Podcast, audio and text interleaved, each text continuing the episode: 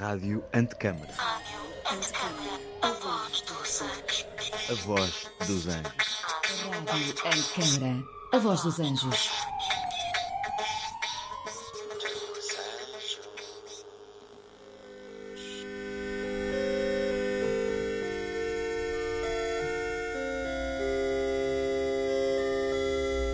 O Instituto é um ponto de encontro de diversas formas de expressão cultural, situado no coração do Porto. O seu corpo de programação parte do campo da arquitetura para as artes visuais e espaciais, pensamento crítico e cruzamentos disciplinares. Ao longo desta semana, no âmbito do programa de residência Soundit da Rádio de Câmara, no CCB, eu, Paulo Moreira, fundador e diretor artístico, e a Raquel Page, gestora de projetos e programação, estaremos à conversa com artistas, arquitetos, curadores, amigos e cúmplices do Instituto para debatermos ideias e projetos que nos levam a questionar continuamente os limites do que podemos ser e fazer enquanto projeto cultural. Fiquem connosco para quatro conversas entre um 1 e um 100 mil. Neste episódio, vamos abordar a escala 1000, ou seja, a escala de um bairro ou de um fragmento da cidade. São várias as formas de interação entre prática de ateliê e projeto cultural. No Instituto, temos vindo a construir uma cultura que alia pesquisa, criação e formação. Em 2021, delineamos e coordenamos duas oficinas, ou cursos, reunindo um conjunto de especialistas nacionais e internacionais que incluíram sessões de análise socioterritorial, aulas teórico-práticas, visitas orientadas a locais de estudo, desenvolvimento de exercícios práticos e exposição de resultados. Identificamos casos concretos na cidade do Porto sobre os quais propusemos repensar e intervir. O primeiro, intitulado Bairros Críticos, Arquitetura e Apropriação do Bairro do Leal, teve co-tutoria do arquiteto Tiago Antero, um dos nossos convidados de hoje. O segundo, sob o tema Desfazer Cidade, Subtração como Prática Espacial, iniciado em dezembro de 2021 e concluído já no início deste ano de 2022, contou com Tiago Patatas na tutoria, também nosso convidado hoje aqui. Olá, Tiagos.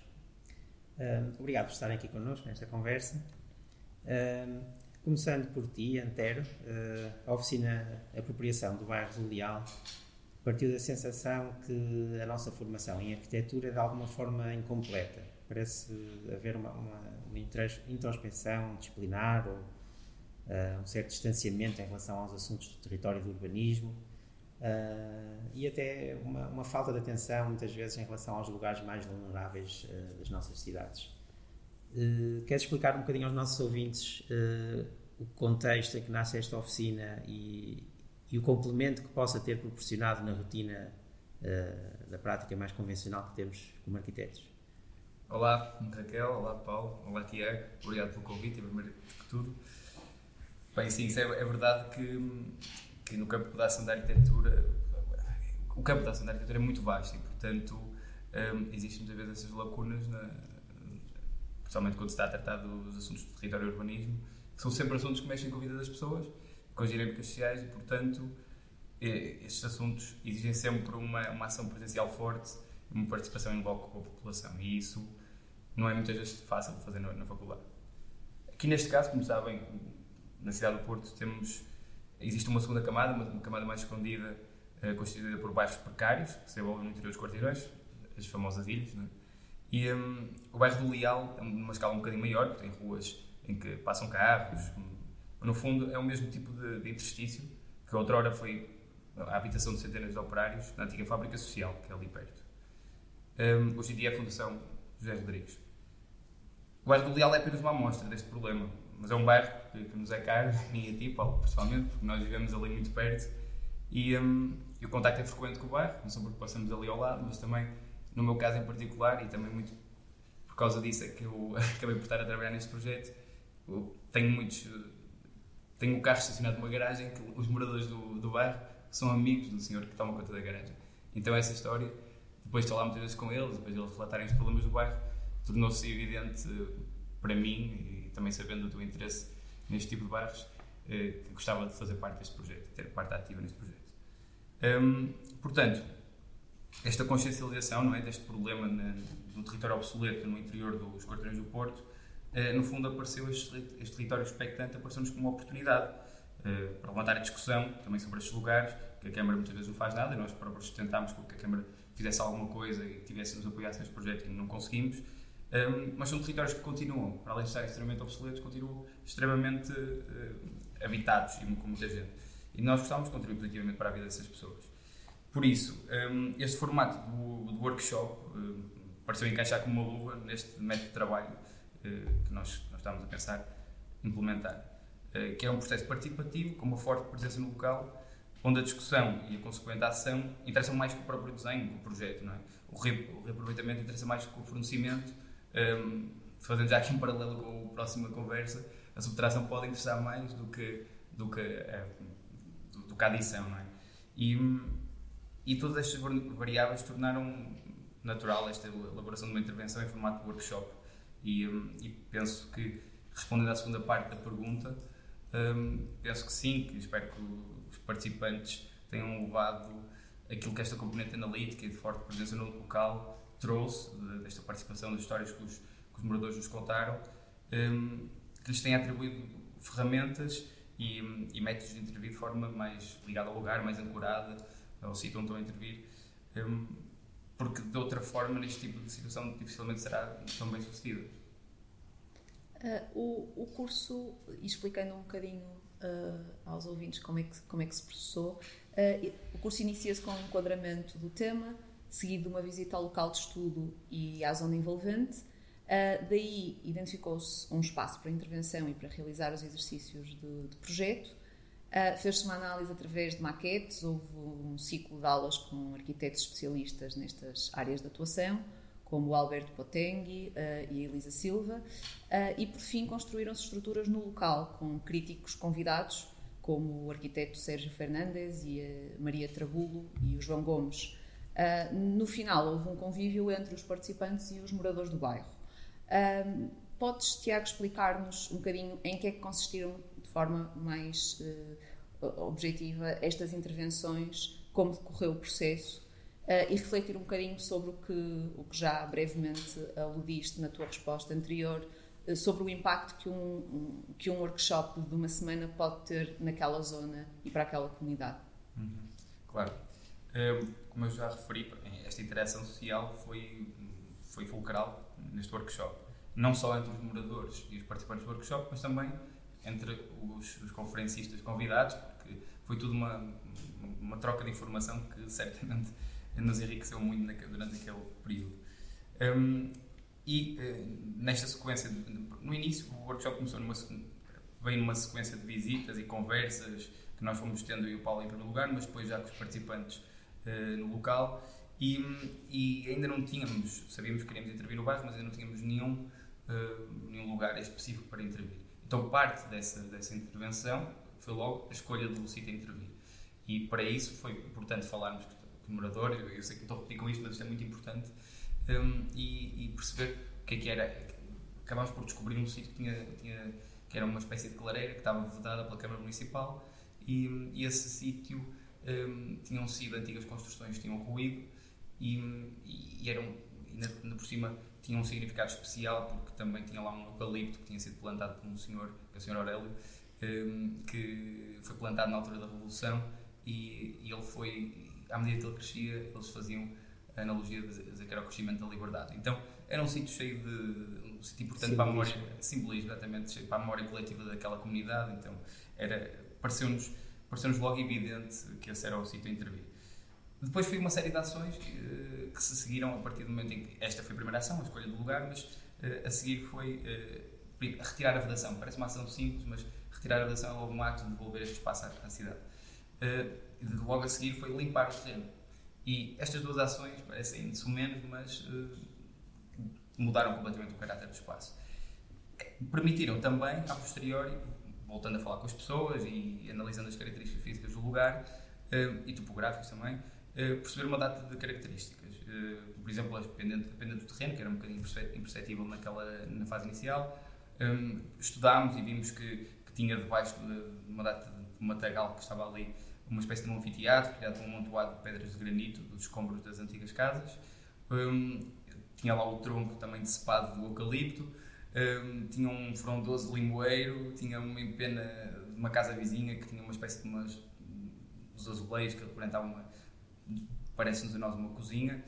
Um, e um, ainda tinha, encontramos, lá também abrigos para gatos, que eram os únicos moradores do lugar e também eram quase louvados pelos, pelos, pelos moradores porque traziam, uh, impediam que os ratos proliferassem, então eram, eram quase endeusificados, não é?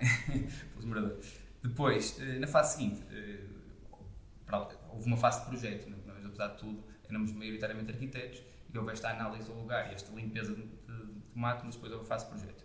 Um, esta fase de projeto fizemos umas maquetes, uns desenhos, uh, tentar ver pequenas formas de apropriar o terreno um, e, e, e, e, posteriormente pusemos isso em prática lá no terreno e, com, e construímos um pequeno palco uh, que no fundo complementava o anfiteatro daquelas rochas que eu referi. Um, com os barrotes de madeira, que foi o único material que nós, uh, outros poucos, assim, aquele grande uh, com maior escala, os, os barrotes de madeira construímos uma estrutura de sombreamento e bancos, que também dava para fazer sessões de cinema, ar livre, uh, que aliás o evento teve uma sessão de cinema aí um, nessa estrutura. Criou-se uma zona de repouso, debaixo do limoeiro, reabilitaram-se os abrigos para os gatos, em que se pintou. no fundo, deu-se um novo sentido àquela cozinha também, em que se pintou e colou-se novos azulejos de um lado e do outro. Um, recolocou-se a vedação, que nós tiramos, que também foi um gesto importante, no, no, eucalipto, e no fundo é como se uh, desse uma nova vida àquele eucalipto que era tão importante para, para a população. E ainda, se, através de, das duas cores, Uh, conseguimos pintar muitas das vigotas que definiam aquele limite do terreno e também uma data de objetos, inclusive dessas casotas que eu estava a dizer para os gatos, de bege e vermelho, que, era, que íamos buscar a, cor do bairro de Leal, do projeto de Sérgio Fernandes para o Sal.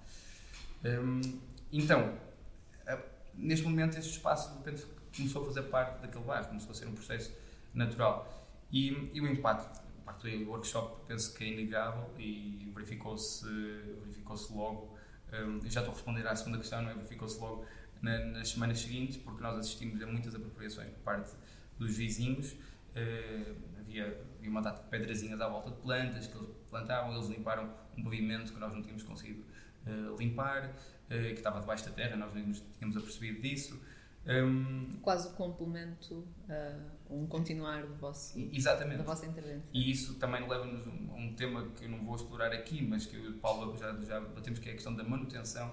E há uma coisa que eu até vou aproveitar e dizer agora, que ainda nem disse ao Paulo, mas que ainda esta semana o Sr. Aurélio me perguntou uh, quando é que nós íamos lá outra vez. Que é uma coisa que nós já temos estado a falar Sempre várias vezes. passo por lá perguntam-me isso. Exatamente. Ele ainda esta semana me disse isso e disse-me que vocês têm que lá fazer qualquer coisa, porque realmente é aquele espaço, depois o que vocês fizeram tem, tem uma outra vida e está a perdê-la. E nós Vamos fazer. Vamos fazer. Mas isso é. mas não era isso que eu. Acho que ainda não é a altura de revelar isso, mas já estamos a revelar. Mas há, há uma coisa que eu queria acrescentar aqui também que, que, me parece interessante nestas visitas que tenho feito posteriores ao workshop, que é ver o, o, o, espaço cuidado. Nós tínhamos algum receio que a Câmara vedasse novamente uhum. aquilo, que no fundo não chegou a responder ao nosso pedido para abrir, tirar a vedação, mas fizeram na mesma. Mas, uh, mas aquilo tem, tem dado muito cuidado, um espaço verde, cuidado e bem cortadinho e tal. E, e os moradores, uma vez perguntei como é que, quem é que andava a cuidar daquilo, e, e há pessoas que têm plantado algumas, algumas plantas e mas também os jardineiros da Câmara Municipal têm ido lá cuidar daquilo. Portanto, a, a, a cidade ganhou um espaço público que não tinha, estava ali meio, meio eh, fechado.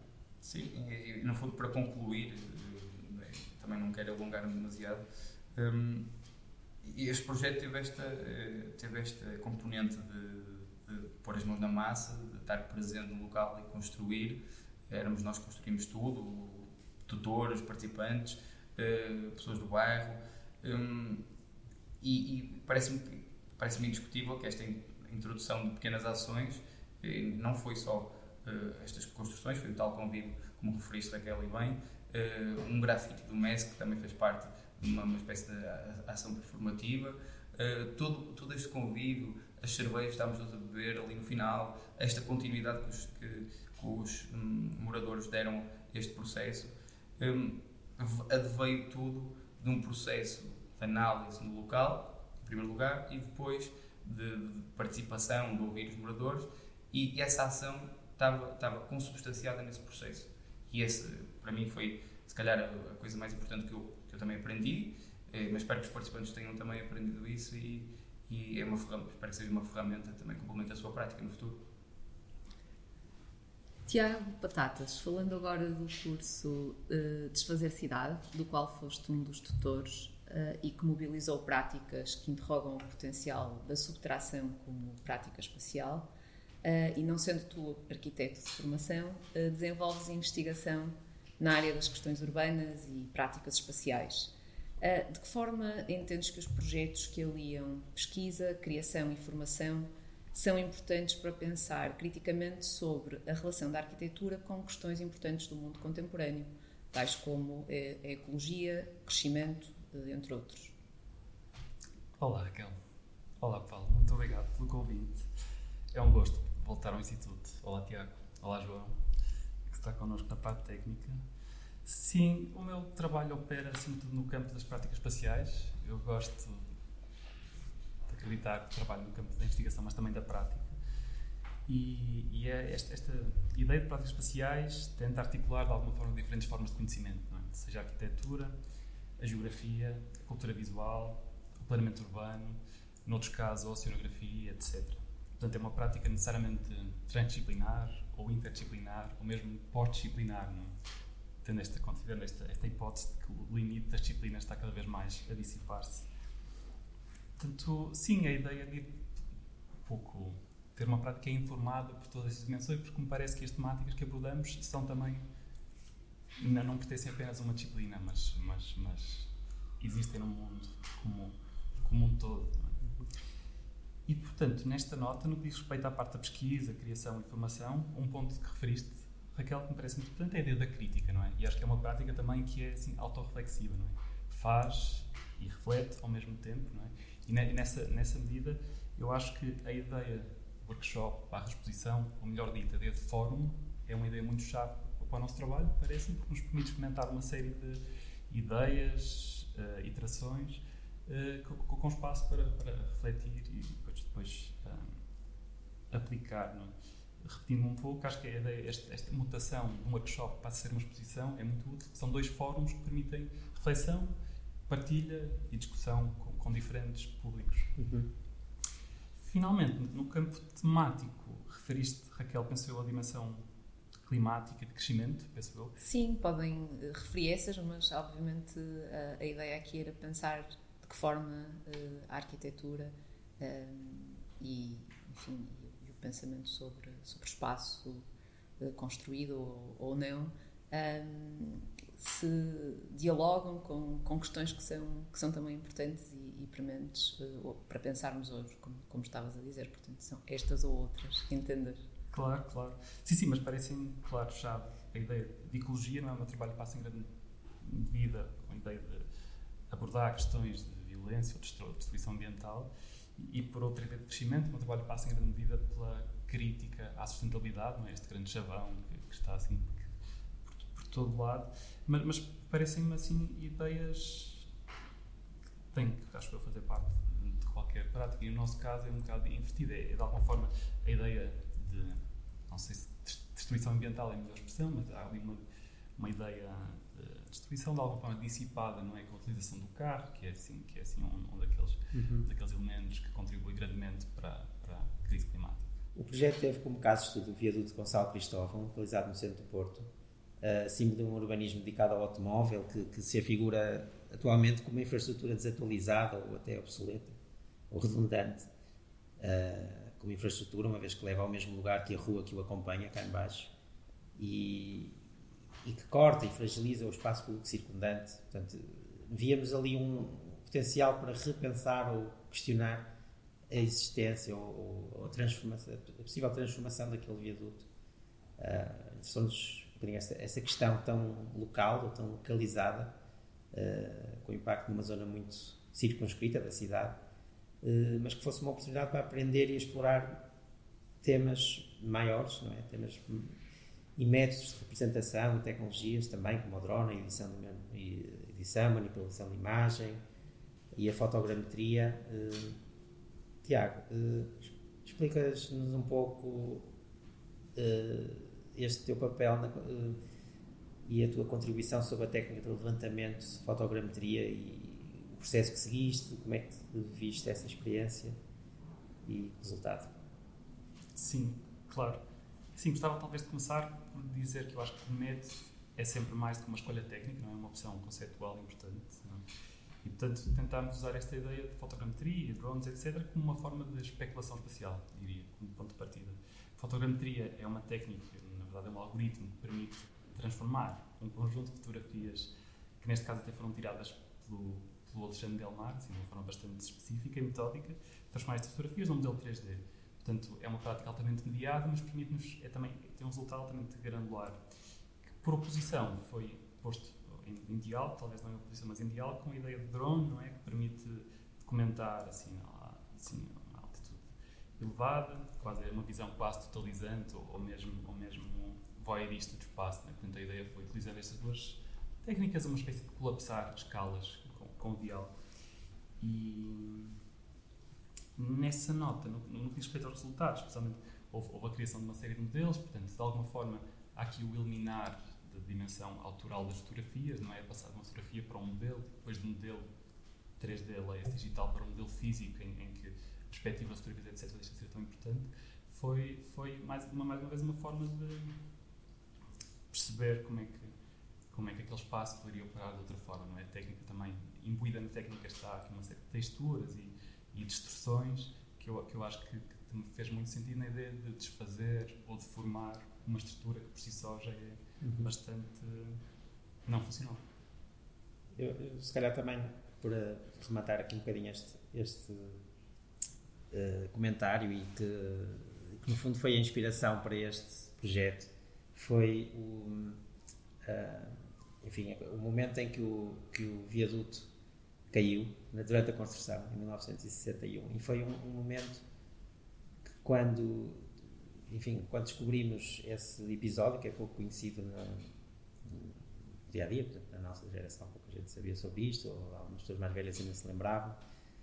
Uh, isto já quando apresentámos o projeto em exposição, uh, no final. Um, para, para, dizer que às vezes esse, esse a criação, da, a criação, o momento de, de projetar pode ser também inspirado pela destruição, no caso, não é? No fundo, esse momento em que o viaduto colapsou inspirou uma ideia de subtração do viaduto, questioná-lo.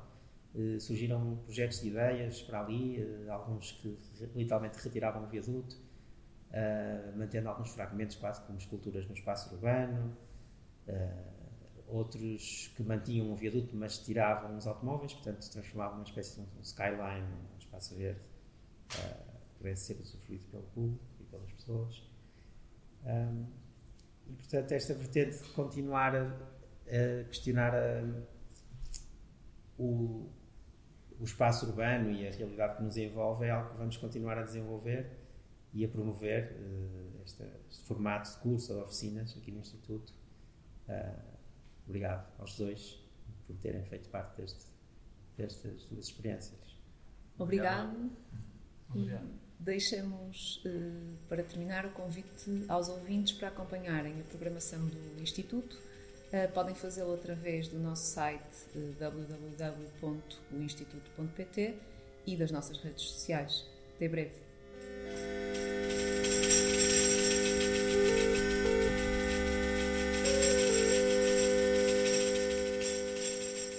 A Rádio Antecâmara é um lugar de encontro heterogêneo, com uma programação diversa que junta várias áreas do conhecimento e membros da comunidade para expandir as noções sobre a complexidade urbana e questionar os paradigmas da arquitetura.